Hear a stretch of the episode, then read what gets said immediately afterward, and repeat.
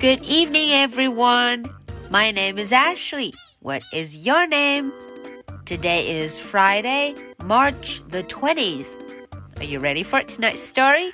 Let's do it. There's a fly guy in my soup. 小朋友们晚上好，我是 Ashley，又到了周五的绘本时间喽。今天呀，我们要来看一个全新的关于 Fly Guy 的故事。 大家看封面上，Fly Guy 怎么待在一个勺子里？而且这个勺子中还有一勺汤，soup，汤，soup。哦，原来这个故事啊，就是发生在这勺汤里头。There is a fly guy in my soup。居然我的汤里，诶，有一只 fly guy。他到底在做什么 ？Fly guy 是不是在游泳啊？Is he swimming in my soup？或者他是不是在洗澡呢？Is he taking a bath in my soup？all right, now let's look at the story together. So first, I'm gonna read it in English. 好，第一遍艾希会用英文来说，小朋友们看看你能听懂多少呢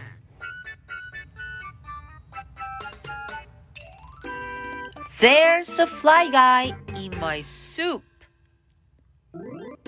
Chapter 1 A boy had a pet fly. He named him Fly Guy. And Fly Guy could say the boy's name. Buzz, buzz. One day, Fly Guy went with Buzz, Mom, and Dad on a long trip. They drove until dinner time. They stopped at a hotel. Yay! said Buzz. I love hotels.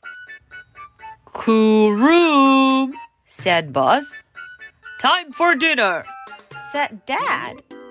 There's a nice restaurant downstairs, said Mom. But Fly Guy can't go there.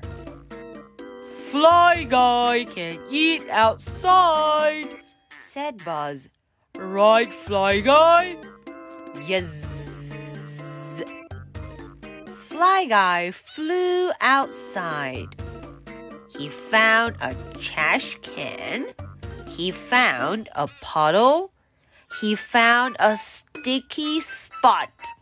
He found the biggest, slimmest garbage can ever. But he didn't find anything that he wanted to eat. Okay, so that was the English version. 接下来，艾谁和小朋友们一起瞧瞧 Chapter One 第一章讲的什么内容呢？Chapter One. One day, Fly Guy went with Buzz, Mom, and Dad on a long trip.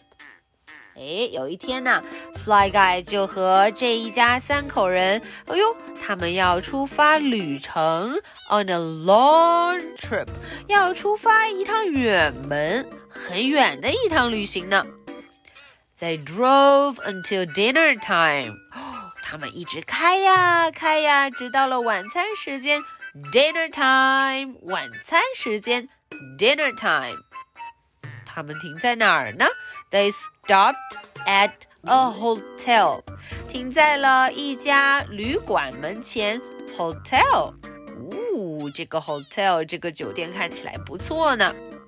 Yay! said Buzz. I love hotels. 嗯，Buzz 很开心地说：“我最喜欢住酒店了。I love hotels. Wow, look at the hotel. It's purple, it's orange, and it's also white. 啊，这个酒店看起来很多颜色，小朋友们找到了吗？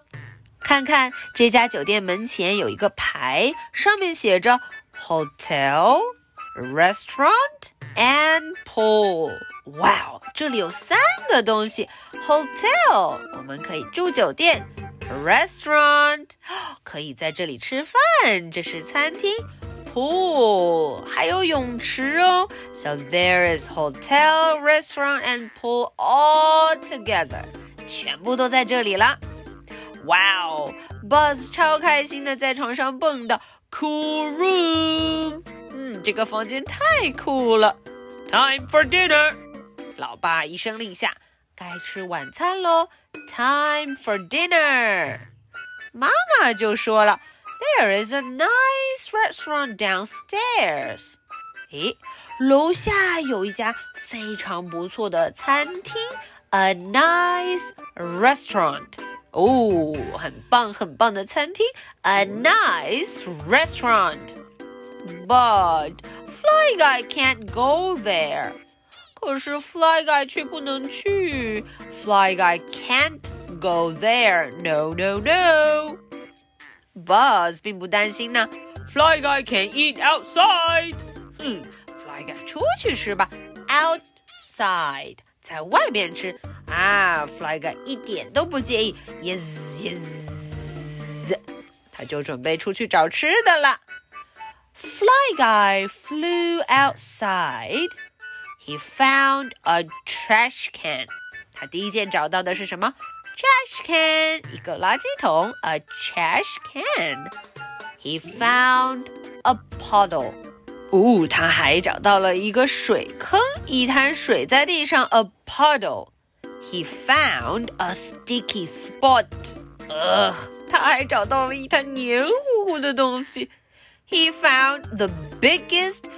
slimmiest garbage can ever.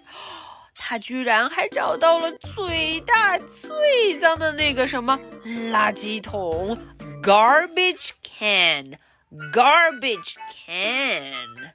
呜，瞧瞧，这个垃圾桶上写着 hotel trash。嗯，所有的酒店出来的垃圾都会丢到这儿，hotel trash。 可是为什么 Fly Guy 看起来一点都不高兴呢？But he didn't find anything that he wanted to eat. Oh no! Fly Guy 并没有找到自己想吃的东西。He had nothing to eat. 我先来看看 Fly Guy 身边都有什么。What do you see? I see paint. I see soap.